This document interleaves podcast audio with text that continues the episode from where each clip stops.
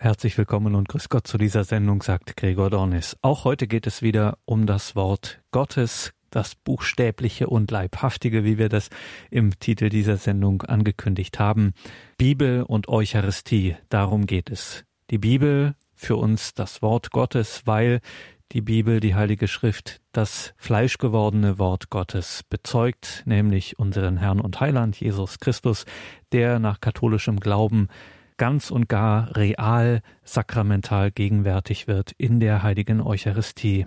Also, was liegt näher, als einmal dieses Thema Bibel und Eucharistie genauer zu betrachten? Dazu hat Diakon Laszlo Erfa von den Legionären Christi einen Einkehrtag gehalten im Noviziat der Legionäre Christi nahe Altötting. Dort im Noviziat der Legionäre Christi bei Altötting dürfen wir immer Einkehrtage, Fortbildungstage aufzeichnen, so auch diesen geistlichen Tag, die Vorträge, die Diakon Laszlo Erfa dort gehalten hat, Bibel und Eucharistie wie gesagt, weiter zu schauen, wie die Eucharistie in der Bibel vom Alten Bund sich im Neuen Bund erfüllt. Da haben wir schon mehrere Stränge gesehen, wie das passiert.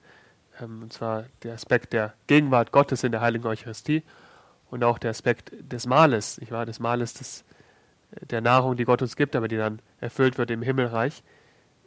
Und jetzt noch ein Aspekt, der vielleicht ein bisschen schwerer für uns heute zu verstehen ist, aber der trotzdem auch zentral für das Verständnis der Eucharistie ist. Auch noch so ein Strang, der uns führt vom Alten Testament durch die ganze Heilsgeschichte hindurch bis zu dem Moment, wo Jesus sich selbst hingibt im letzten Abendmahl und dann am Kreuz und das dann auch weiterhin durch die Geschichte ein, ein großes Echo gefunden hat.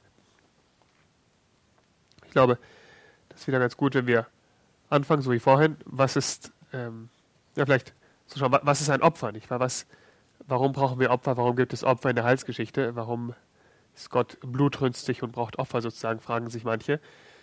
Schauen wir erstmal, wie, wie fängt das an? Was ist das erste Opfer, was es gibt in der Bibel? Das erste Opfer, was Gott angeboten wird. Ich glaube, das ähm, ist nicht zu viel raten, wenn wir dann einfach wieder, wie vorhin, wieder zu Genesis gehen, wo alles anfängt. Und diesmal nicht Genesis 1, 2 oder 3, sondern Genesis 4. Genesis 4, 1 bis 16, und zwar die Geschichte von Kain und Abel. Vers 3 also Kain und Abel, die arbeiten eben, erarbeiten sich ihre Nahrung. Vers 3 sagt dann, nach einiger Zeit brachte Kain dem Herrn ein Opfer von den Früchten des Feldes dar. Auch Abel brachte eines dar von den Erstlingen seiner Herde und von ihrem Fett. Der Herr schaute auf Abel und sein Opfer, aber auf Kain und sein Opfer schaute er nicht. Wenn wir uns warum bringen die Opfer Kain und Abel? Also hat Gott denn gesagt, die sollen ein Opfer bringen oder ist etwas, wo sie denken einfach, ich habe alles von Gott bekommen, die Herde oder die, die Früchte des Feldes und das möchte ich Gott zurückgeben. Deswegen, was ein Opfer, man, man schlachtet eben eines der Tiere oder man nimmt etwas von den Früchten des Feldes und ähm, verbrennt sie, damit sie eben ganz Gott gehören sozusagen, dass, dass man sie Gott übergibt auf diese Art und Weise. Und man sieht einfach diese menschliche Tendenz gleich von Anfang an, Gott ein Opfer darzubringen. Ähm, dass man eben wieder in Beziehung zu Gott treten will und, kann, und das ist eben die Art und Weise, die die Menschen finden, um in Beziehung zu Gott zu, zu treten und statt sich selber Gott hinzugeben, weil sie wissen, dass Gott halt eigentlich unser ganzes Opfer, unsere ganze Hingabe verdient. Ähm, stattdessen gibt man symbolisch etwas von dem, was sozusagen auch Teil meines Lebens ist, in diesem, diesem Fall der Ertrag von ihrer Arbeit, von ihrer Ernte. Und wir sehen aber auch, dass, dass schon gleich am Anfang diese Opfer nicht perfekt sind. Ja, Gott schaut auf Abels Opfer und schaut darauf mit, ähm, was sagt hier, der, er schaute auf Abel und sein Opfer, also er, wandte sich ihm zu. Es ist, es ist positiv, muss man das bewerten. Während auf Kain und sein Opfer schaut er nicht. Und Kain merkt das und fragt sich, ja, warum schaut Gott nicht auf ein Opfer? Und er vielleicht merkt er, dass er selber das nicht mit einer reinen Absicht gemacht hat. Ähm, er bringt es dem Herrn da, aber vielleicht hat er nicht ein, eines der besten Tiere geopfert, sondern nur ein, eins halt, was es halt so gab, nicht wahr? Oder eins, was vielleicht schon krank war, dass er dem Herrn, wir wissen es nicht, aber jedenfalls hat er dieses Opfer sicherlich mit ganz reinem Herzen dargebracht. Und, und deswegen merkt er, dass Gott es nicht annimmt und er wird neidisch auf seinen Bruder und er sagt, wie, wie kann es sein, dass du sein Opfer annimmst? Und dann geht es weiter, nicht wahr? Die zweite Sünde, dieser, der Mord von Kain seinem Bruder Abel. Ähm, die Geschichte der Sünde geht weiter, aber es hängt davon kommt eben davon, von diesem Opfer. Und wir wissen auch, wir sehen, dass es sehr schwer ist für uns, ein gutes Opfer darzubringen.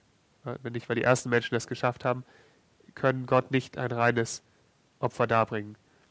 Außer Abel, der erste Gerechte, der erschlagen wurde dann deswegen. Also entweder das Opfer, das wir machen, ist nicht gut, oder ist es so gut, dass wir dann erschlagen werden. Also es ist so eine, eine schwierige Situation. Wie immer in der, in der Heiligen Schrift, wo wir sehen, warum ist es schwierig? Weil der Mensch gefallen ist. Deswegen nichts ist mehr so, wie Gott es ursprünglich geplant hat. Und alles ist komplizierter geworden durch die Sünde. Man sieht es dann auch bei Abraham. Abrahams Opfer kennen wir alle in Genesis 22. Und es ist ja schön, wir denken, Abraham ist auch ein Mann wirklich, der geglaubt hat, der auf Gott gehört hat, der Gottes Willen getan hat. Und Gott stellt ihn auf die Probe. Er denkt sich, was, warum wird er gerade jemand, der ihn, der ihn sehr lieb hat, der ihm sehr treu ergeben ist, auf die Probe stellen? Das können wir auch überlegen, wie, wie, wie sieht dieses Opfer, wieso hat Gott dieses Opfer von Abraham gefordert? Und wir sehen einfach, wir kennen die Geschichte, nicht wahr? wie er seinen Sohn nimmt, den er liebt, das, was er am liebsten hat.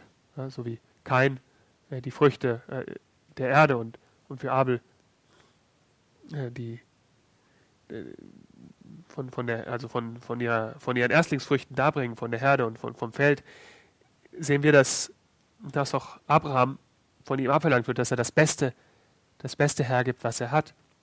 Und das ist sein Sohn.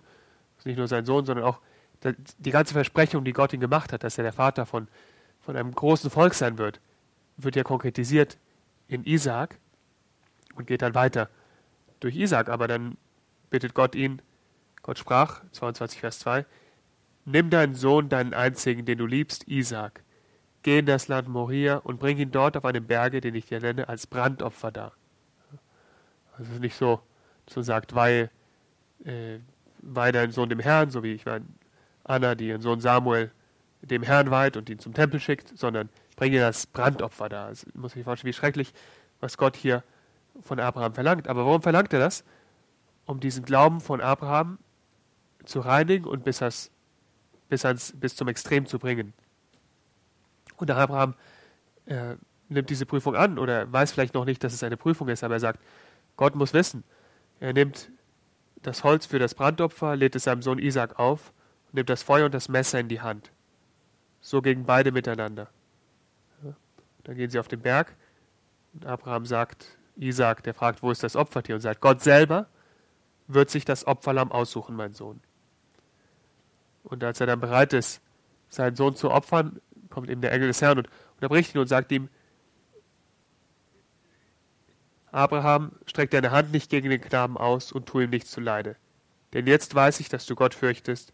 Du hast mir deinen einzigen Sohn nicht vorenthalten. Hier sehen wir auch wieder ein bisschen, was der tiefere Sinn von den Opfern ist. Es geht nicht nur darum, symbolisch Gott etwas anzubieten, sondern es geht darum, Gott das Beste, was wir haben, anzubieten. Warum? Nicht, weil er es uns wegnehmen will, sondern weil er will, dass wir erkennen, dass es von ihm ist und dass es ein ganz, ganz großes Geschenk ist und das Beste, was wir ihm wieder geben können. Und dass er es uns dann hundertfach wieder zurückgibt. Wenn wir nur bereit sind und wenn wir nicht an diesen Dingen festhalten, die für uns wichtig sind, sondern wenn wir ganz auf Gott vertrauen. Das lernt Abraham hier, dass es darum geht, auf Gott zu vertrauen. Und das ist eben das, der Sinngehalt des Opfers, dieses Hingeben von allem, was für uns wichtig ist, dass wir es Gott hingeben, um zu zeigen, dass Gott wichtiger ist. Und trotzdem bringt er ein Opfer da. Äh, Abraham sieht auf und sieht einen Widder, der sich hinter, seinem, hin, hinter ihm mit seinen Hörnern im Gestrüpp verfangen hat. Also Gott findet ein anderes Opfer, wie Abraham gesagt hat, Gott wird sich das Opferlamm aussuchen und dann symbolisch wird dann dieser Widder, der Arme hatte einen schlechten Tag an dem Tag, dass er da vorbeigelaufen ist, wird, äh, wird Gott dargebracht als Brandopfer von Abraham. Und natürlich, wenn wir diese Genesis 22 lesen, zuerst sind wir ein bisschen, äh, bisschen sagen wir, was, was macht Gott hier? Wieso, opfert er, wieso will er, dass Abraham seinen Sohn opfert? So was macht doch Gott nicht.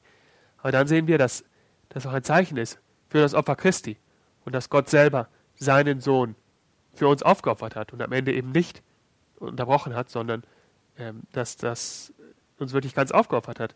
Dass Gott uns auch zeigt, das, was mir am liebsten ist, meinen Sohn, meinen geliebten Sohn. Das auch sagt alle, das ist mein geliebter Sohn. Ihn sollt ihr hören. Er ist bereit, ihn als Opfer darzubringen. Ich war nicht, dass er ihn selber umbringt, aber dass unser Hass und unser, unsere Sünde ihn, ihn ans Kreuz nageln. Gott ist bereit, das zuzulassen, um uns zu zeigen, wie sehr er uns liebt, dass er uns das Liebste, das Schönste, das, das Intimste, was er hat, schenken will. Und auch in diesem Sündenbock, den wir hier sehen, also diesem Bock, dem Widder, der sich verfängt im Gestrüpp, ähm, erinnert uns dann auch die, an die Tieropfer, die dann nachher kommen. Wir sehen, es geht dann weiter. Ähm, immer wieder bringen die Patriarchen Opfer dar. Dann auch, ähm, es geht immer, dann gibt es immer diese, diese Tieropfer, die weitergehen und auch dann diesen Sündenbock, nicht wahr, der, der genommen wird und statt einem selber, statt dem Volk, wird einmal im Jahr am, am Tag der Versöhnung, äh, Yom Kippur, wird dieser Sündenbock in die Wüste geschickt oder, als, als Zeichen dafür, dass er die Sünden auflädt und weil wir selber diese Sünden nicht tragen können, muss ein anderes Tier, ein stellvertretend für uns, dieses Opfer bringen oder als Opfer dargebracht werden. Und das ist ein bisschen auch der Sinn von diesen Tieropfern, dass man sagt, eigentlich müssen wir uns selber Gott darbringen, aber wir können es nicht. Deswegen bieten wir ihm diese Tiere an. Durch, es gibt auch sehr viele Regeln für diese Tieropfer, die wir sehen im Alten Testament. Das muss ein ganz reines Tier sein, nicht auch von den Erstlingsfrüchten, von den Guten. Gott nicht etwas Zweitrangiges anbieten.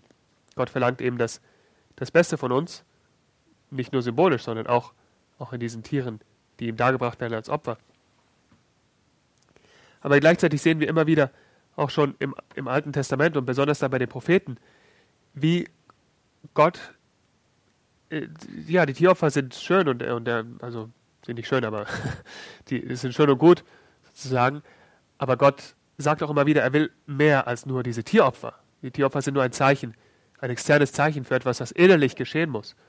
Und er sagt das ganz deutlich, man sieht das in 1 Samuel 15, 22.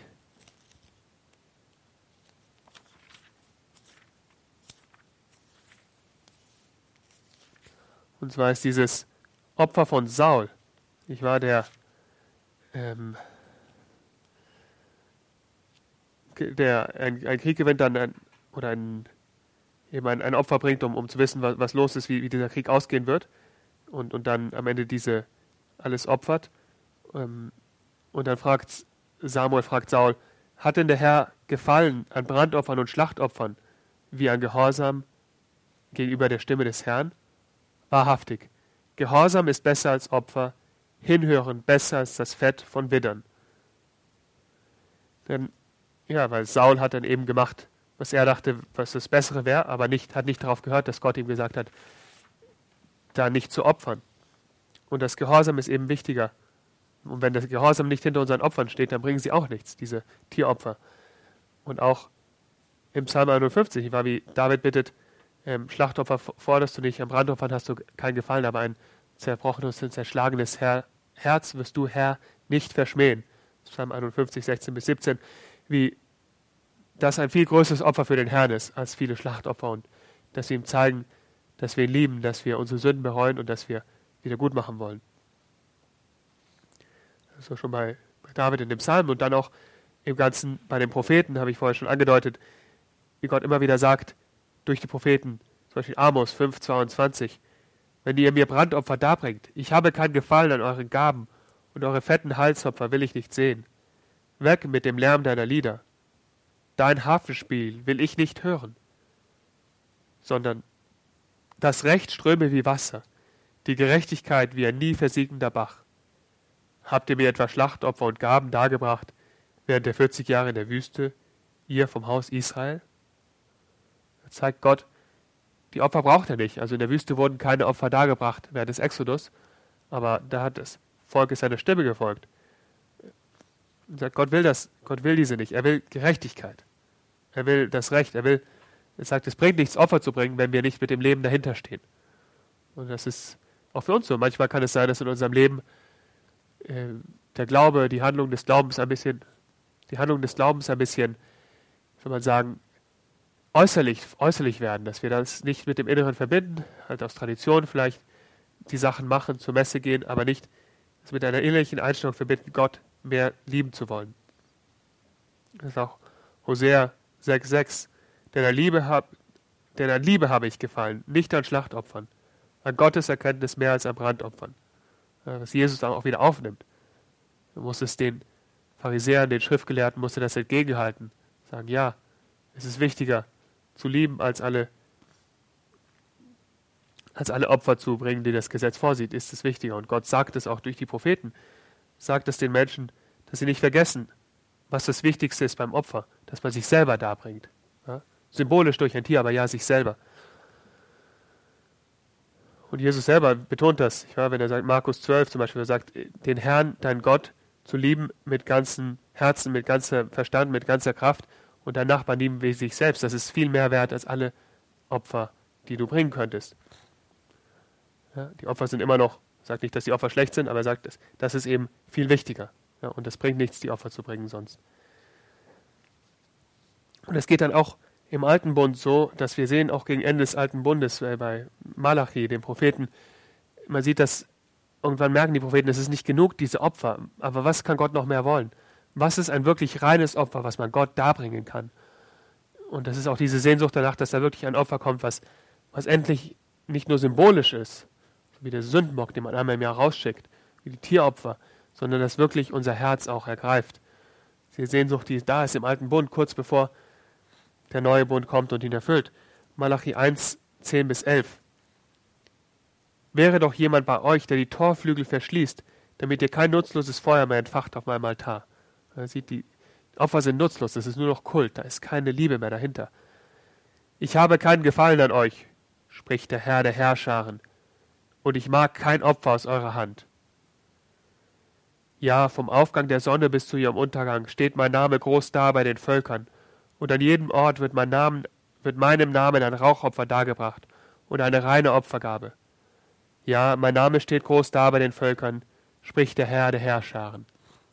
Ja, es geht jetzt nicht nur um diese Opfer, die im Tempel dargebracht werden, sondern er sieht es mehr als dieses Lokale, dieses auf Israel begrenzte, sondern jetzt soll seinem Namen bei allen Völkern ein Opfer dargebracht werden.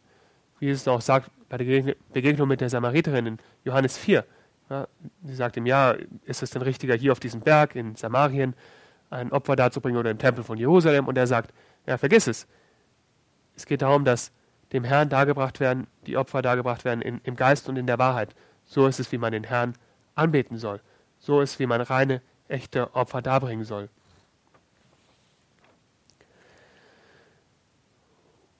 Und vielleicht noch eine andere Bedeutung vom Opfer, also wir haben jetzt über die Tieropfer gesprochen, ist auch ähm, ein Opfer war auch immer da, um einen Bund zu besiegeln. Ich glaube, das kann uns auch sehr helfen, auch einen anderen Aspekt von der Eucharistie zu verstehen. Und zwar ist ja das Blut auch irgendwie ein Zeichen des Lebens und der Herr ist der Herr des Lebens, deswegen das Blut dann wird abgegossen wird, dieses Leben wird dann, das von diesen Tieren äh, genommen wird beim, bei einem, beim Bundesschluss, ist auch ein Zeichen irgendwie des Lebens, das damit verbunden ist, dass das kommt durch diesen, durch diesen Bund. Und wir sehen das schon in Exodus, wo das Volk in der Wüste ist, am Berg Horeb. Exodus 24, äh, Kapitel 24, wie, sie, wie das Volk den Herrn anbetet, wie diese Erscheinung Gottes passiert. Und dann sagt Moses, schickt die jungen Männer der Israeliten aus und sie brachten Brandopfer da und schlachteten junge Stiere als Heilsopfer für den Herrn. Moses nahm die Hälfte des Blutes und goss es in eine Schüssel. Mit der anderen Hälfte besprengte er den Altar. Dann nahm er das Buch des Bundes und verlas es vor dem Volk. Ja, das, ist, äußere Handlung vor dem Bundesschluss und dann liest er, das ist, was Gott euch anbietet, diesen Bund, den Gott euch anbietet. Sie antworteten, alles, was der Herr gesagt hat, wollen wir tun und wir wollen es hören. Das sind jetzt Worte, aber diese Worte werden jetzt besiegelt durch das, was Mose macht. Er nahm das Blut besprengte damit das Volk und sagte, das ist das Blut des Bundes, den der Herr aufgrund all dieser Worte mit euch schließt. Also besprengt das Volk mit dem Blut, mit diesem, bisschen besprengt von diesem Blut. Zum Bundesschluss gehört das dazu, dass wir nicht vergessen, worum es hier geht, dass der Herr im Mittelpunkt ist. Es nicht nur darum geht, ja, wir wollen das machen, sondern auch, es ist ein sichtbares Zeichen dieses Bundes.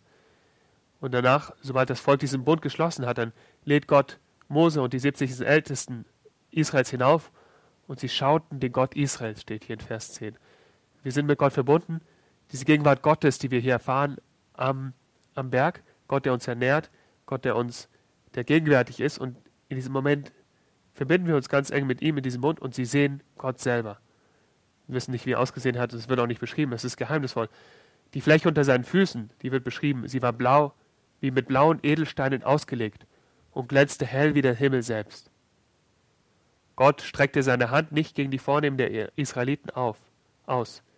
Sie durften Gott schauen und sie aßen und tranken. Ein Festmahl vor Gott. Und das ist ja auch, auch ein großes Zeichen. Jetzt, dadurch, dass wir diesen Bund mit Gott gemacht haben, besprengt wurden von diesem Blut, symbolisch eben für dieses Leben steht, was dahinter ist, dürfen wir Gott schauen, wir dürfen bei Gott sein, mit ihm essen. Und was hier auch steht, Gott streckte seine Hand nicht gegen die Israeliten aus. Sie dürfen vor Gott stehen, ohne, ohne geschlagen zu werden. Ich war vor dieser Allmacht Gottes, vor dieser Entfernung. Gott kommt uns nahe dadurch, dass wir einen Bund mit ihm schließen, sozusagen Teil seiner Familie werden, Teil seines Bundesvolkes. Da sprach der Herr zu Mose, Komm herauf zu mir auf den Berg und bleib hier. Ich will dir die Steintafeln übergeben, die Weisung und das Gebot, die ich darauf geschrieben habe, um sie zu unterweisen. Sehen wir?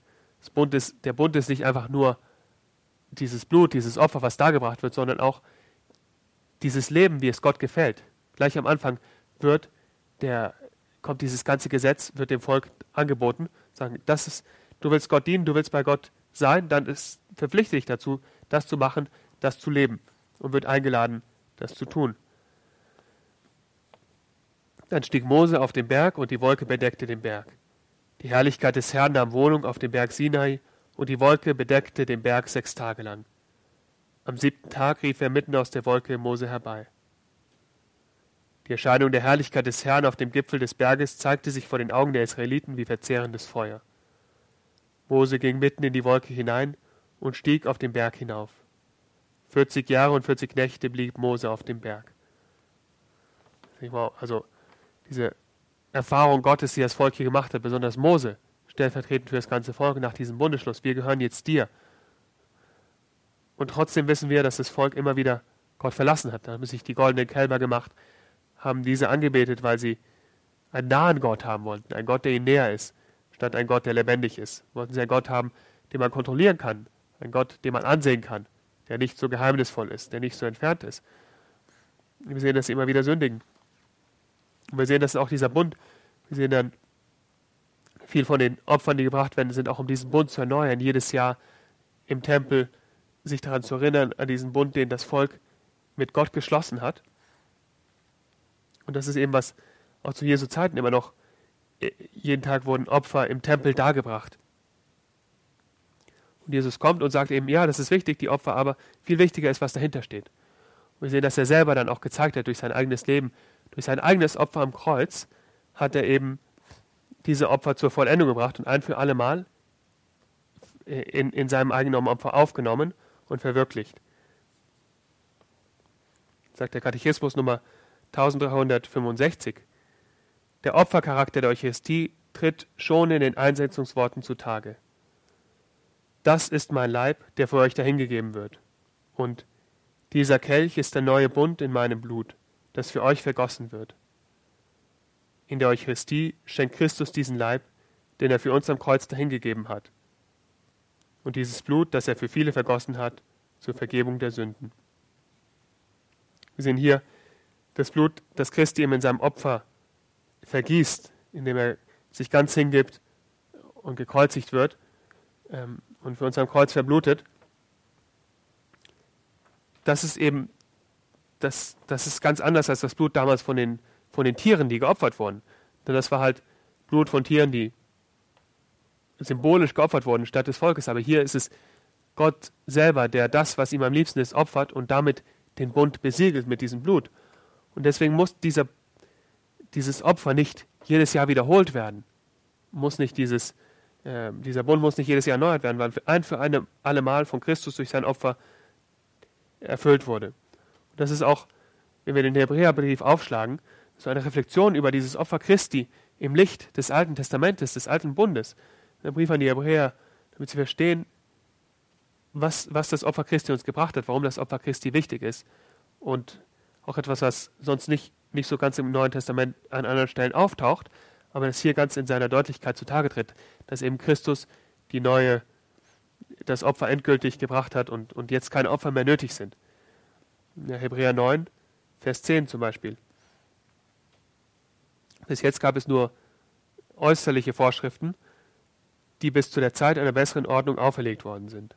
Also alles vorher deutet auf Christus hin. Vers 11, Christus aber ist gekommen als Hohepriester der künftigen Güter durch das größere und vollkommenere Zelt, das nicht vom Menschen hat gemacht, das heißt nicht von dieser Schöpfung ist. Also der Hohepriester der künftigen Güter, nicht mehr wie der alte Hohepriester, der aus den Menschen erwählt war, sondern ein, etwas ganz Neues, was hier passiert. Und dann Vers 12 ist hier zentral, bezieht sich dann direkt auf Exodus, auf diesen Bundesschluss. Nicht mit dem Blut von Böcken und jungen Stieren, sondern mit seinem eigenen Blut ist er ein für allemal in das Heiligtum hineingegangen. Und so hat er eine ewige Erlösung bewirkt. Dadurch, dass er selber Gott ist, sich selber hingegeben hat, sich selber als Opfer dargebracht hat, sich selber von uns hat opfern lassen, hat er alle anderen Opfer erfüllt, die nur darauf hingewiesen haben, auf sein eigenes Opfer, die immer nur symbolisch waren und dem Sinn gegeben und es erfüllt. Deswegen machen wir keine Tieropfer mehr. Nicht wahr? ähm. Denn wenn schon das Blut von Böcken und Stieren und die Asche einer jungen Kuh, die Unreine, die damit besprengt werden, so heiligt, dass sie leiblich rein werden, um wie viel mehr wird das Blut Christi, der sich selbst als makelloses Opfer Kraft des ewigen Geistes Gottes dargebracht hat, unser Gewissen von toten Werken reinigen, damit wir dem lebendigen Gott dienen. Also es sind die Opfer des alten Bundes hatten ihren Sinn und Gott hat auch gesagt, ja, wenn du diese Opfer bringst, dann reinigst du dich, dann kannst du vor mich kommen, dann kannst du vor mir sein. Aber die Menschen haben auch vergessen, dass zu dieser äußerlichen, dem äußerlichen Opfer, zur äußerlichen Reinigung auch die innerliche gehört hat. Und die hatten schon ihre beschränkte Wirksamkeit. Wenn die schon beschränkt wirksam waren, wie viel mehr das Opfer Christi, der sich selbst hingegeben hat, um unser Gewissen von toten Werken reinig, zu reinigen, damit wir dem lebendigen Gott dienen. Ja, darum geht's. Wieder. Wieder, wenn wir zu Exodus zurückgehen. Denn jetzt, durch das Opfer Christi, können wir alle vor Gott treten. Wir können mit Gott Mahl halten. So haben wir in der Heiligen Eucharistie. Wir können Gott sehen in Jesus Christus. Wir können Gott schauen und dürfen essen und trinken. Und er gibt uns auch ein Gesetz, nicht wahr? Ein neues Gesetz. So wie Moses auf dem Berg ein Gesetz erhalten hat. Und dieses Gesetz hat er nicht erhalten, sondern es kommt von ihm selber, der selber Gott ist, einander zu lieben, so wie er uns geliebt hat. Das mehr ist als alle anderen Opfer und Brandopfer und alles, was es vorher gab.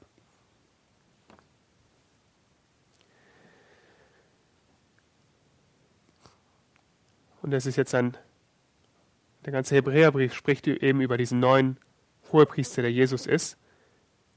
Er kann jederzeit für Gott hintreten. Er muss sich nicht selber, wie der andere Hohepriester im Alten Bund, der sich immer zuerst ein Reinigungsopfer darbringen muss. Er kann einfach vor Gott treten.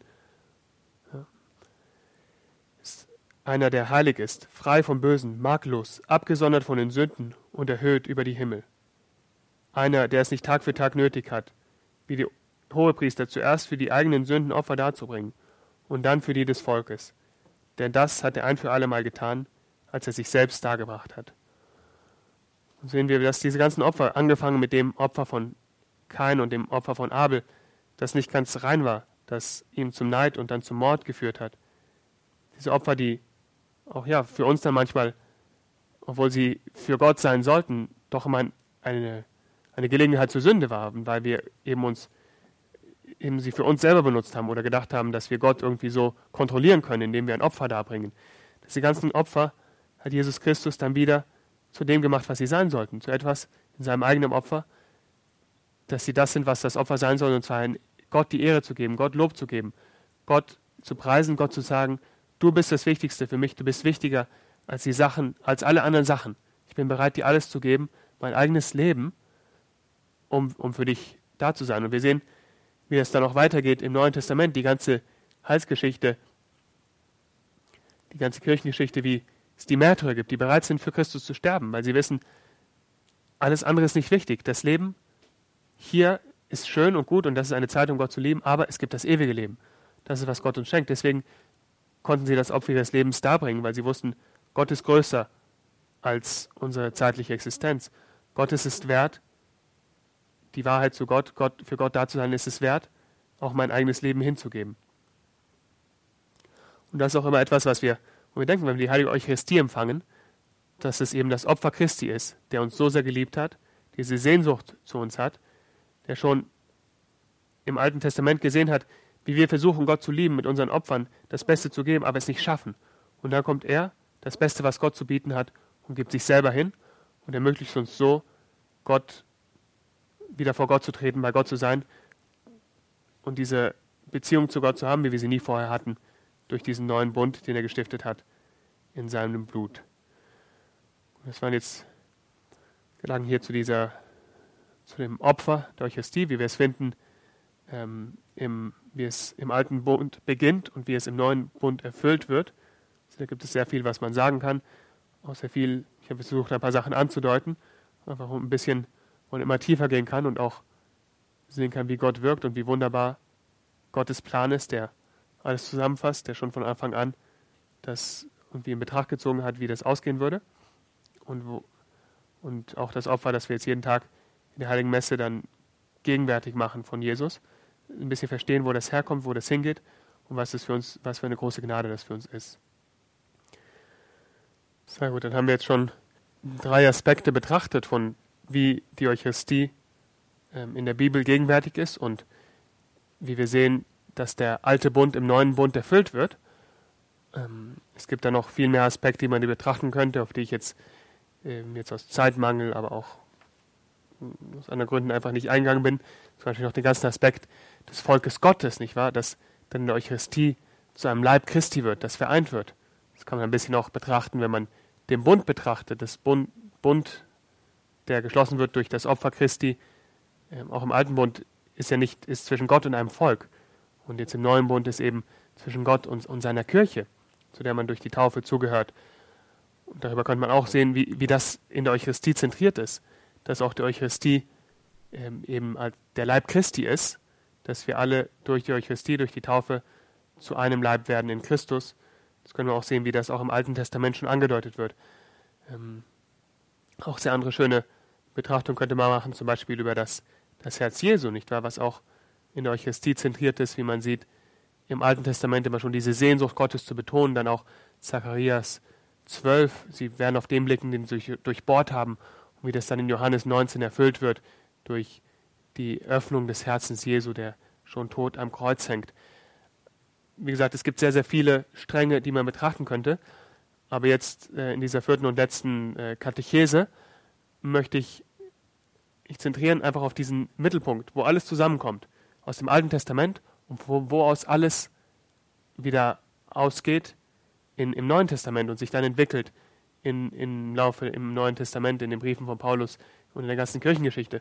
Und das ist offensichtlich die drei heiligen Tage, das, das Pascha, ähm, das letzte Abendmahl, ähm, der Tod, äh, Kreuzigung und Tod Christi und die Auferstehung Christi. Und das ist wirklich das Zentrum, wo das ganze die ganze alte Bibel, die ganze, das alte, ganze alte Testament ist darauf zentriert und von dort aus geht eben alles aus. Nicht wahr? Wie der heilige Paulus sagt, wenn Christus nicht auferstanden wäre, dann wäre unser Glaube sinnlos. Das heißt, das ist das Zentrum, der Kern und Knackpunkt von unserem Glauben und auch von all dem, was wir über die Eucharistie gesagt haben. Wir sehen, wie alles, auch diese verschiedenen Stränge, so unterschiedlich sie auch sein mögen. Wir haben über Nahrung gesprochen, wir haben über das Opfer gesprochen, wir haben über die Gegenwart Gottes gesprochen, wie alles in diesem einen zusammenkommt. Und es ist sehr wichtig zu verstehen, dass das letzte Abendmahl ist ein, ein Paschamahl, ein Paschamal. Ähm, und das sagt auch der Katechismus, betont das in Nummer 1340, in dem Jesus das letzte Abendmahl mit seinen Aposteln im Lauf des Paschamals feierte, gab er dem jüdischen Pascha seinen endgültigen Sinn. Der Hinübergang Jesu zu seinem Vater im Tod und Auferstehung, das neue Pascha, wurde im Abendmahl vorweggenommen. In der Eucharistie wird er gefeiert. Diese vollendet das jüdische Pascha und nimmt das endzeitliche Pascha der Kirche in der Herrlichkeit des Reiches vorweg. in der Eucharistie ist diese Vollendung und dann deutet auch hin auf das neue ewige Pascha der Kirche. Da reden wir auch gleich. Aber vielleicht ist es gut, einfach zu sehen, erstmal, was überhaupt dieses, woher das überhaupt kommt, dieses Paschamahl, diese Tradition im jüdischen Glauben. Und wir haben vorhin schon kurz darauf über gesprochen, über Exodus.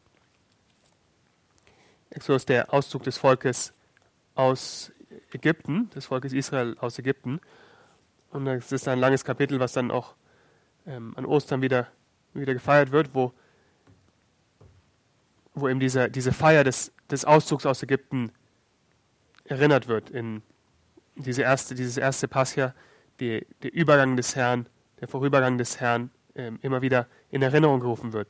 Vielleicht lesen wir uns einmal kurz durch, dass wir hier die, diese Stelle ähm, wieder, wie wieder deutlich vor Augen haben und auch sehen, wie das sich erfüllt im letzten Abendmahl.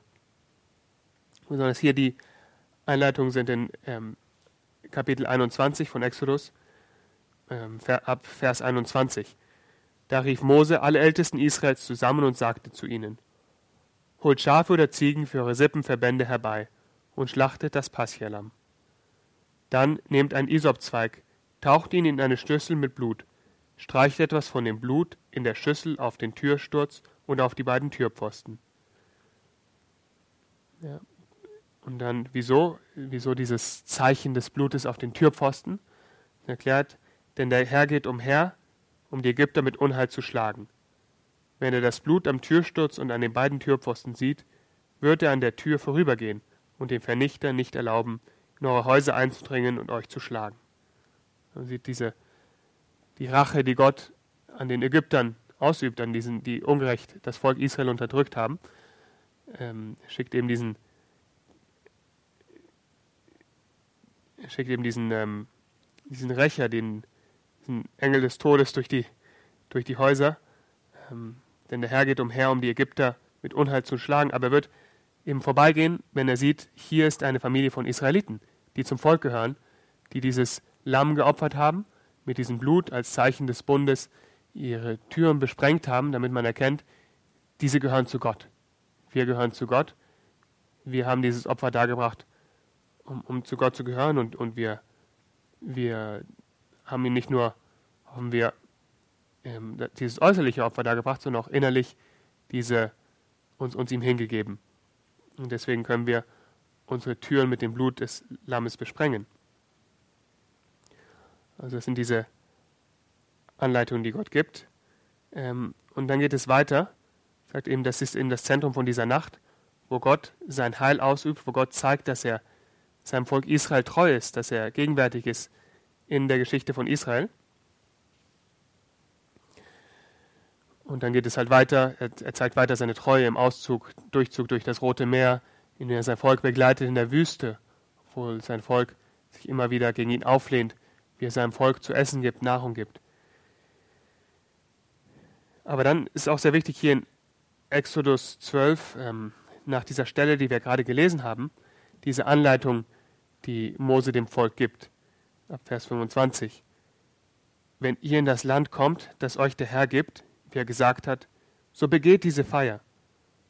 Und wenn euch eure Söhne fragen, was bedeutet diese Feier, dann sagt, es ist das Pascha-Opfer zur Ehre des Herrn, der in Ägypten an den Häusern der Israeliten vorüberging, als er die Ägypter mit Unheil schlug, unsere Häuser aber verschonte. Ist wichtig, dass der Herr oder Mose bittet die Israeliten, was hier passiert ist, immer wieder zu feiern, jedes Jahr sich daran zu erinnern, wie der Herr an ihnen gehandelt hat. Und das nicht nur zu feiern, sondern auch sich zu erinnern, wieso sie das feiern, nicht wahr? Heutzutage ist es oft so, man feiert Weihnachten und viele Leute wissen gar nicht mehr, um was es geht. Oder Ostern, nicht wahr? Das ist ähm, schön Osterhase und so, nicht wahr? Das ist ja so ein christliches Fest. Ähm, aber nein, soll, wenn euch eure Söhne fragen, was bedeutet diese Feier, dann erklärt ihnen, es geht hier um die Heilung, die Gott seinem Volk gebracht hat. Das kann uns ein bisschen den Kontext geben ähm, müssen dann, gab es immer viele auch Entwicklungen um dieses Pascha-Fest herum und zur Zeit Jesu hat man es auch in einer bestimmten Form gefeiert. Es gab einen, einen gewissen Ritus, eine Liturgie fast, würde man sagen, der man gefolgt ist.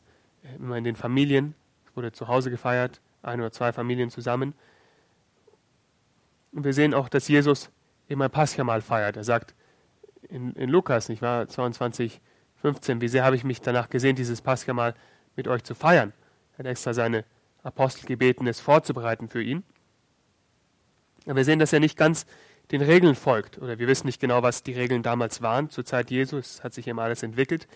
Ähm, was Mose sagt in Exodus ist ja sehr grundlegend.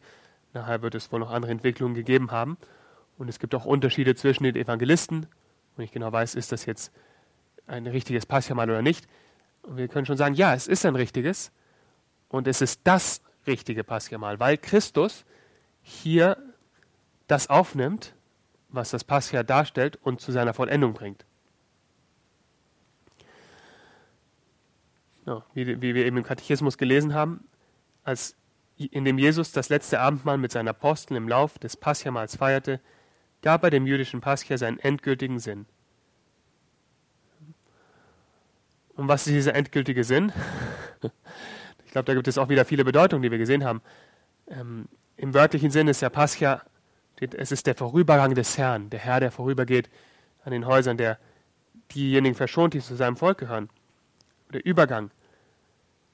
Und man sieht das auch irgendwie für Jesus ist dieses Pascha, sein Pascha ist ein Übergang, das nicht nur an diesem letzten Abendmahl geschieht, sondern das weitergeht. Es ist ein Durchgang. Er stirbt, er steigt hinab zu den Toten und er steht wieder auf und geht hin zum Vater. Das ist ein Übergang, das ist eigentlich die Erlösung, die in diesem ersten Paschamal in Ägypten, in Exodus angedeutet wird, dass das Volk befreit wird von seinem Unterdrücker, das, von den Ägyptern, die es unterdrücken, dass das Volk in die Wüste gehen kann, dort Gott dem Herrn Opfer darbringen kann, um dann durch das Rote Meer, durch diese Bedrohung des Meeres, trockenen Fußes hindurchzufliehen und dann durch die ganze Wüste zu ziehen, um zum gelobten Land zu kommen. Das alles findet seine Erfüllung in dem Übergang Christi, in dem Pascha Christi, der nicht nur uns in ein neues Land auf dieser Erde führt, der uns nicht nur vor irdischen Gefahren bewahrt, sondern der den Teufel, die Sünde besiegt ein für alle Mal in seinem Sterben, in seinem Pascha und dann hindurchgeht durch den Tod, durch diese Bedrohlichkeit, vor der wir alle Angst haben, getrockneten Fußes sozusagen durch den Tod, ähm, wie die Israeliten durch das Rote Meer, und kann dann zum Vater gehen, in diese unsere eigene Heimat, aus der wir vor langer Zeit vertrieben wurden, aus dem Paradies, ähm, so wie damals die Israeliten das, das gelobte Land verlassen haben, um nach Ägypten zu ziehen, dann können wir wieder zurück. Christus öffnet die Tür für uns, er macht es möglich für uns, diesen Weg zu gehen und diese Freude zu haben, bei Gott zu sein, wie er beim Vater zu sein. Und das ist so die Erfüllung des Passamals, was damit gemeint ist. Und da gibt es auch viele andere Symbole, ähm, über die wir reden können, die auch im Alten Testament schon sehr deutlich sind und dann im Neuen Testament ihre Erfüllung finden. Und zwar das Lamm. Wir sehen, wenn wir die Einsetzungsberichte lesen in den Synoptikern, sehen wir, dass Jesus nahm den, das Brot, nahm den Kelch, sprach den Segen. Er macht alles, was vorgesehen ist für eine, eine Pascha-Feier, aber es gibt kein Lamm. Es wird jedenfalls nicht erwähnt. Aber es gibt ein Lamm. Jesus selber ist das Lamm, der sich selber opfert am nächsten Tag, am Karfreitag, am Kreuz. Wir opfern, also er gibt sich hin, aber wir sind es, die ihn durch unsere Sünden ähm, ans Kreuz nageln und sterben lassen. Aber er gibt sich freiwillig hin. Wir sehen erst das Lamm und das sehen wir auch sehr deutlich dieses Lamm natürlich das Zeichen des Unschuldigsten, des, des Reinen, des Kleinen. Ähm, das Lamm auch als Zeichen des, des Verletzlichen. Und Jesus nimmt das an. Und Johannes der Täufer, wenn er, als er Jesus sieht, dann ganz am Anfang, Johannes 1, 27 ist es, glaube ich, sagt er, seht das Lamm Gottes. Ja, er nimmt hinweg die Sünde der Welt. Seht das Lamm Gottes. Seht, endlich haben wir ein Lamm, das die Sünden der Welt hinwegnehmen kann das nicht nur ein Symbol ist, sondern das die Erfüllung ist. Ja. Ich muss hier schon sagen, das ist schon ein Symbol. Jesus war kein Lamm, also sah nicht aus wie ein Lamm, sondern er war wirklich ein Mensch. Ähm, und das ist symbolisch auch gemeint, aber die Leute haben verstanden, was er meinte. Ja. Während wenn er sagt, das ist mein Leib, ist das dann nicht mehr symbolisch gemeint, weil wir wissen, er meint, das ist die heilige Eucharistie und er ist darin wirklich gegenwärtig. Das ist der Unterschied zwischen Symbol und, und Wirklichkeit und er war kein Lamm. Ähm, aber Christus beginnt etwas ganz Neues mit, seine, mit seiner Passiafeier. Und das haben auch die Juden ganz früh verstanden. Wir lesen das im ersten Korintherbrief, und zwar Kapitel 5. Das sind die Verse 5, Verse 7 bis 8. Ähm, genau. Schafft den alten Sauerteig weg, damit ihr neuer Teig seid. Ihr seid ja schon ungesäuertes Brot, denn als unser Paschalam ist Christus geopfert worden. Lasst uns also das Fest nicht mit dem alten Sauerteig feiern, nicht mit dem Sauerteig der Bosheit und Schlechtigkeit, sondern mit den ungesäuerten Broten der Aufrichtigkeit und der Wahrheit. Er spricht hier von diesem Paschafest, wo auch diese ungesäuerten Brote gegessen wurden, nicht wahr? Weil am Auszug aus Ägypten man konnte nicht richtiges Brot backen, dann waren die Brote ungesäuert. Und deswegen werden die auch werden beim Paschafest ungesäuerte Brote benutzt. Aber Paulus sieht schon, na, schon in diesem ersten Korintherbrief, der das älteste äh, Dokument des Neuen Testamentes ist, versteht er schon Christus als dieses Opferlamm. Ja, eins von den ältesten Briefen von Paulus äh, war, also um das Jahr 50 schon 20 bis 15 bis 20 Jahre nach dem Tod Christi, hat man eben schon verstanden, Christus ist die Erfüllung von dem, was passiert ist.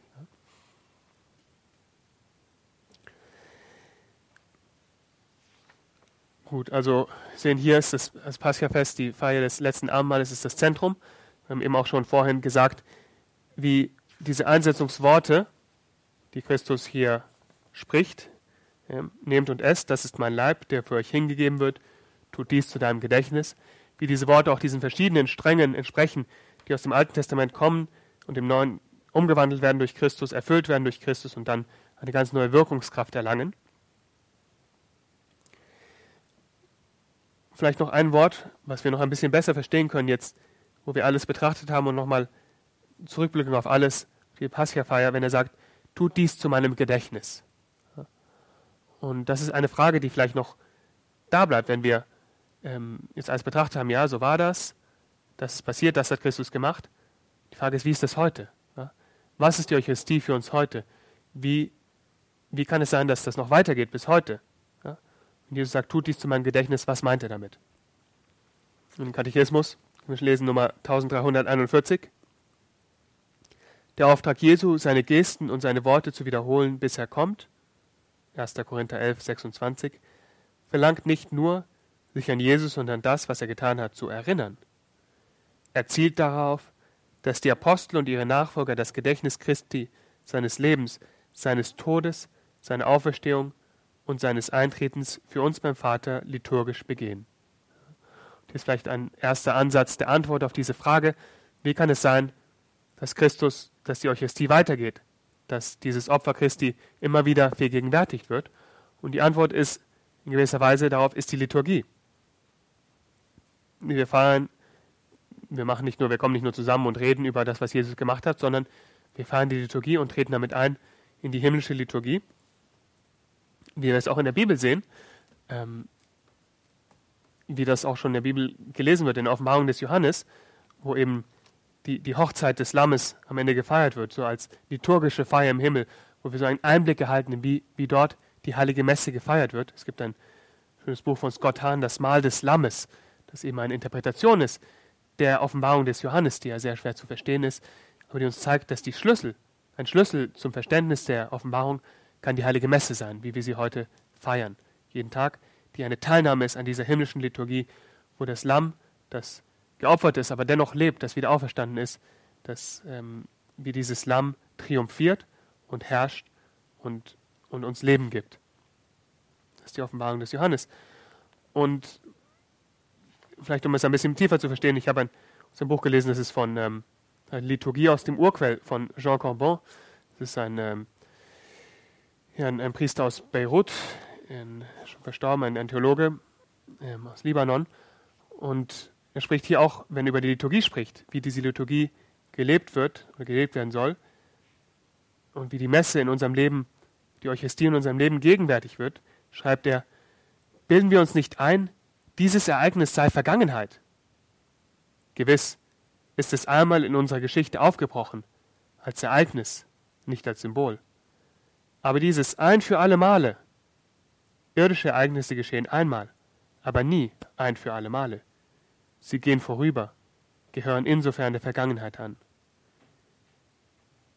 Jesu Auferstehung ist nicht vergangen. Sonst wäre unser Tod nicht besiegt. Jesu Tod, jenseits seiner vergangenen historischen Umstände, ist in seinem Wesen der Tod des Todes. Das Ereignis aber, dass der Tod tot ist, kann nicht vergangen sein. Als Vergehende bleibt die Zeit eine Gefangene des Todes. Ist sie aber befreit, so vergeht sie nicht mehr. Die Stunde, nach der Jesus sich sehnte, ist angebrochen, und wir sind darin, für immer. Kreuz und Auferstehung vergehen nicht. Und hier öffnet sich uns unser Blick auf eine ganz andere Dimension, die wir nicht kennen, die wir noch nicht erfahren haben und die deswegen sehr schwer für uns zu verstehen ist. Ja, wie die Zeit Gottes ist, wie die Zeit Gottes wirkt, die ganz anders, weil Gott außerhalb der Zeit ist. Und deswegen auch dieses, aber in die Zeit eingebrochen ist, den Tod überwunden hat, der die Zeit gefangen gehalten hat. Unsere Zeit, ähm, ein bisschen wie es hier beschrieben wird, was wir uns schwer vorstellen können, aber wie dadurch, sobald er den Tod besiegt hat, sobald er auferstanden ist, er stirbt nicht mehr, er ist lebendig, hat dieses Leben in Fülle und ist gegenwärtig. Und deswegen können wir in der heiligen Eucharistie, in der heiligen Messe, wenn wir die heilige Messe feiern, immer wieder das Opfer Christi vergegenwärtigen, sein Tod und seine Auferstehung, weil es etwas ist, was die Zeit durchbrochen hat, was den Tod besiegt hat. Und es ist interessant, weil wenn man ein bisschen in die, in die Bibel wieder zurückgeht ähm, und dann schaut, worum geht es im, beim Paschamal, warum wird es irgendwie wieder gefeiert, wie ich eben gesagt habe, wie Mose hat ihn gesagt, erinnert euch, jedes Jahr feiert dieses Paschamal, feiert die Erinnerung an diesen Moment, wo Gott euch erlöst hat. Dann muss man verstehen, dass auch im Alten Testament gab es dieses Verständnis, dass im Gottes Handeln auch die Zeiten überdauert, dass Gott, was er einmal gemacht hat, dass Gott treu ist, dass das weitergeht. Und es gab so diese, dieses Konzept des Erinnerns, des Vergegenwärtigens. Das heißt, wenn man die Eucharistie, äh, pardon, wenn man das Paschamal gefeiert hat, hat man auch wieder diese Heilstat Gottes gegenwärtig gemacht. Und das ist auch etwas, was, was wir eben auch, wenn wir die Eucharistie feiern, auch übernehmen und in einem ganz neuen Sinn, dass wenn wir halt die Heilige Messe feiern, dass Christus gegenwärtig wird, diese Vergegenwärtigung ähm, in, in der Heiligen Eucharistie, dass er wirklich da ist und bei uns, bei uns ist, nicht wahr? Und das gibt dem allen Sinn, worüber wir vorher gesprochen haben. Die Gegenwart Gottes ist nicht nur etwas Symbolisches, sondern wirklich dieses Mal, das, das immer wieder neu er sich uns hingeben kann. Und auch das Opfer, was nicht erneuert wird, aber immer wieder gegenwärtig gemacht wird. Durch diese Art und Weise. Und dann sehen wir, schreibt der Katechismus weiter, Nummer 1342, die Kirche blieb von Anfang an dem Auftrag des Herrn treu. Von der Kirche von Jerusalem heißt es, sie hielten an der Lehre der Apostel fest und an der Gemeinschaft, am Brechen des Brotes und an den Gebeten. Tag für Tag verharrten sie einmütig im Tempel, brachen in ihren Häusern das Brot und hielten miteinander Mahl in Freude und Einfalt des Herzens. Was wir vorhin besprochen haben, schon es war dieser Wunsch da, wie können wir Jesus gegenwärtig machen, haben sie gesagt. Er hat es uns ja selber gesagt, tut dies zu meinem Gedächtnis. Und haben sie nicht nur gesehen, es geht nicht darum, dieses Paschamal, was Christus gefeiert hat, zu wiederholen, sondern es auch mit einem neuen Sinn zu erfüllen, zu verstehen, dass es auch eine Erinnerung seines Todes und seiner Auferstehung war. Und wie sie gemerkt haben, dass im Brechen des Brotes dann Gott, Christus unter ihnen gegenwärtig wurde. Und haben sie verstanden, das ist ein ganz, ganz großes Geschenk, was wir hier haben und wussten, das ist etwas Echtes. Wie Paulus gesagt haben, das ist wirklich der Leib Christi, das ist wirklich das Blut Christi, das Brot und den Kelch, den wir teilen. Dass da wirklich Christus gegenwärtig ist, haben die verstanden.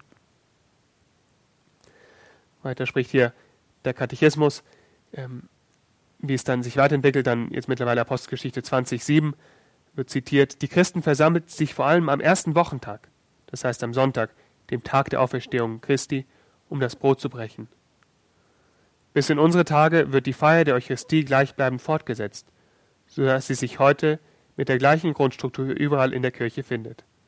Sie ist und bleibt Mitte des Lebens der Kirche. Wie das Paschamal, das, das Paschafest für die Juden das wichtigste zentrale Fest ist, weil es eine Erinnerung ist an diese große Heilstat Gottes, die das ganze Volk ähm, mitgenommen hat, dieses große Volk und, und zu einem Volk gemacht hat, noch viel mehr als vorher.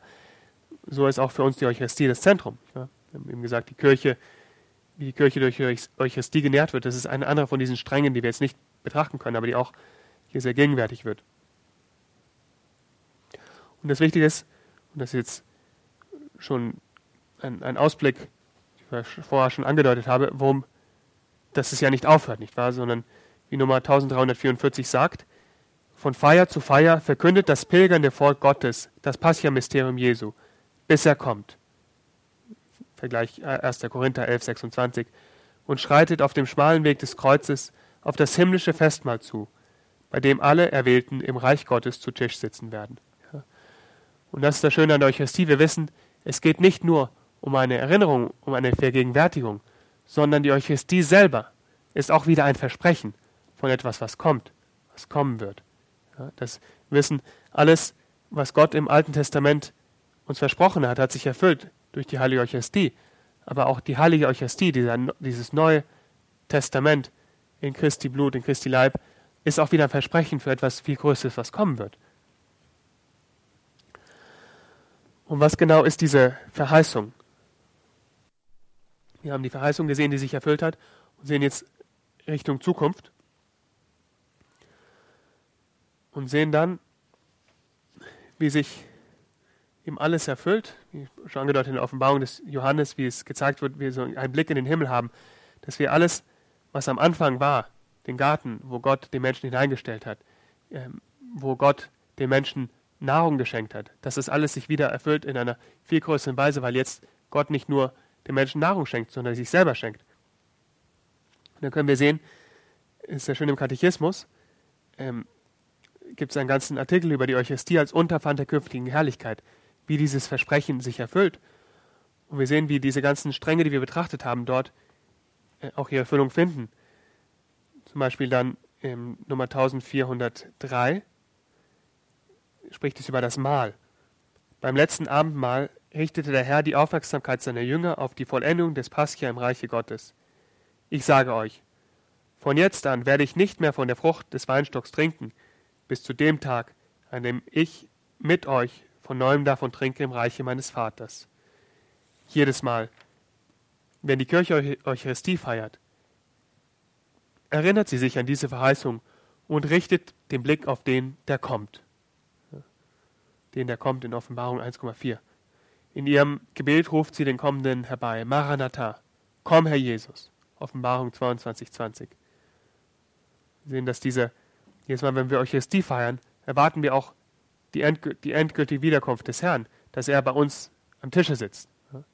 Die Offenbarung sagt, ich werde anklopfen und bei euch Mahl halten mit euch, am Tische sitzen.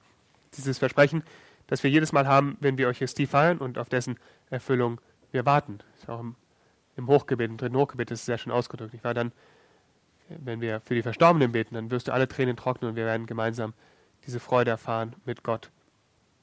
Die Erfüllung dieses Males, die auf dieser Erde immer durch unsere Sünde immer noch nicht ganz vollkommen ist, schon angebrochen, aber noch nicht, nicht ganz erfüllt. Schon erfüllt, aber noch nicht ganz offenbar geworden ist. Und dann auch die Gegenwart, nicht wahr? Gottes, nach der wir uns so sehen, die jetzt versteckte sich eben in, in den Gestalten von Brot und Wein, aber es wird noch viel, viel mehr sein, sprich die Nummer 1404 darüber. Die Kirche weiß, dass der Herr in seiner Eucharistie schon jetzt kommt und in unserer Mitte anwesend ist. Doch diese Gegenwart ist verhüllt. Deswegen feiern wir die Eucharistie, indem wir voll Zuversicht auf das Kommen unseres Erlösers, Jesus Christus, erwarten.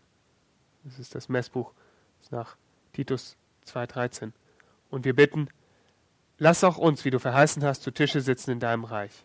So, das habe ich schon gesagt, dass, dass auf dieses, diese Gegenwart Gottes, ja, wir sehen, dass die Gegenwart Gottes hier und das Mahl, dass diese Stränge zusammenkommen wieder im, in der Ewigkeit, wahr? dass wir bei Gott Mahl halten können. Ähm, wir werden dich, unseren Gott, schauen, wie du bist, dir ähnlich sein auf ewig und dein Lob singen ohne Ende.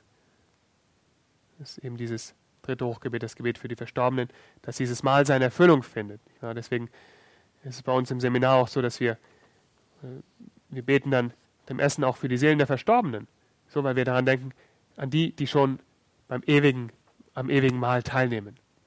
Und, und, und uns auch daran freuen, hoffentlich eines Tages auch dabei zu sein, nicht wahr? An diesem ewigen Mahl im Reiche des Vaters. Und schließlich spricht Nummer 1405 über die Erlösung, über dieses Opfer Christi, das uns unsere Erlösung gebracht hat, die auch erfüllt wird durch die Eucharistie Aber es geht noch weiter. Die Eucharistie ist das sicherste Unterpfand und das deutlichste Zeichen dafür, dass sich die große Hoffnung auf einen neuen Himmel und eine neue Erde, in denen die Gerechtigkeit wohnt, Vergleich Petrus, 2. Petrus 3,13, erfüllen wird. Jedes Mal, wenn dieses Mysterium gefeiert wird, vollzieht sich das Werk unserer Erlösung. Und wir brechen ein Brot, das Arznei der Unsterblichkeit ist, Gegengift, dass man nicht stirbt, sondern lebt in Christus immer da. Schön zu denken, wie die Eucharistie gegenwärtig ist im Alten Testament sich erfüllt, aber uns auch noch so viel mehr verspricht. Und zwar diese vollkommene Erlösung, die wir jetzt wissen, dass wir sie geschenkt bekommen haben, aber immer noch nicht ganz in Fülle erfahren können. Dass wir immer noch uns danach sehen, dass es mehr ist. Wir haben schon diesen Vorgeschmack bekommen. Wir bekommen immer wieder auch durch die heilige Beichte, auch durch die, die Eucharistie immer wieder die Vergebung der Sünden. Aber wir wissen, es gibt noch mehr. Gott will uns noch mehr schenken.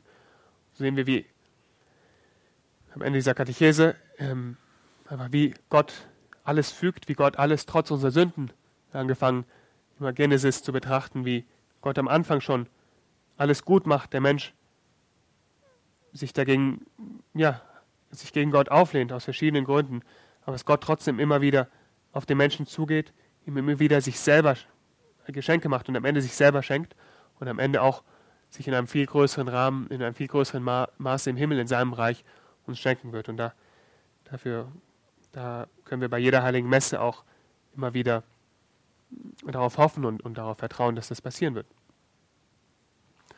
Jetzt kommen wir zum Ende dieser Katechese. Ich hoffe, es konnte euch helfen. Wie gesagt, am Anfang, es geht nicht darum, dass man alles versteht, dass man alles erklären kann, aber hoffentlich von dieser Erfahrung der Gegenwart Christi, der Liebe, der Güte Christi, der uns nährt, der uns Kraft gibt, dass wir dadurch, jetzt vielleicht auch durch ein paar von diesen Worten, durch diese äh, Bibelstellen, die wir gelesen haben gemeinsam, dass wir dadurch eine tiefere Beziehung auch zur Eucharistie entwickeln können, besser verstehen, immer mehr in dieses Geheimnis eintreten können und so schon dieses Unterpfand der künftigen Herrlichkeit empfangen.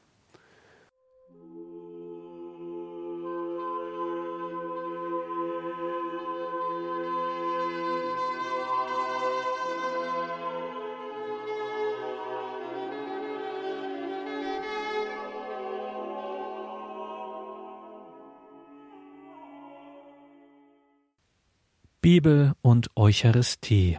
Darum ging es heute in der Credo-Sendung. Diakon Laszlo Erfa war das bei einem Einkehrtag, den er im Noviziat der Legionäre Christi in Neuötting-Alzgern, das ist ein Katzensprung von Altötting entfernt, gehalten hat. Und da sind wir auch gleich bei einem ganz wichtigen Hinweis, liebe Hörerinnen und Hörer. Dieses Noviziat der Legionäre Christi beziehungsweise die Veranstaltungen, die dort angeboten werden, diese geistlichen Tage. Hier an dieser Stelle hören wir ja immer nur die Vorträge, aber das Ganze ist natürlich begleitet von Begegnung, Austausch, miteinander essen, Gebet, heilige Messe, Anbetung, Rosenkranz. Da sind alle Interessierten herzlich eingeladen. Zum Beispiel, wenn man mal nach Altötting pilgert, warum nicht dann auch mal in den Veranstaltungskalender der Legionäre Christi schauen, ob da nicht gerade auch eine Veranstaltung stattfindet bei den Legionären Christi. Die Details zu dieser Sendung auf horeb.org geben Ihnen da nähere Auskunft horeb.org beziehungsweise in der Radio Horeb App. Danke Ihnen allen fürs Dabeisein, viel Freude hier im weiteren Programm bei Radio Horeb und Radio Maria. Alles Gute und gottesreichen Segen wünscht Ihr Gregor Dornis.